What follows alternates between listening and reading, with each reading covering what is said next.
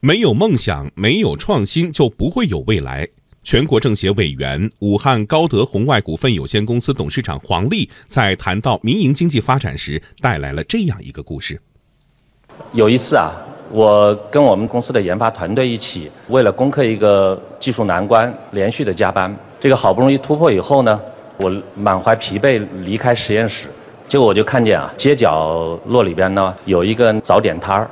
一对小夫妻在那个地方忙活着，空气里面弥漫着武汉的热干面的那个香味儿。所以我想呢，其实每个人都在为自己的梦想努力着、奋斗着。支撑我们民营经济不断前行的根本的力量，应该还是来自于我们身后有一个伟大的祖国。中国光谷是我的梦想开始的地方。这个地方它鼓励创新、鼓励冒险，还特别容忍失败。我认为啊，如果没有创新，是不会有未来的。所以只要我们。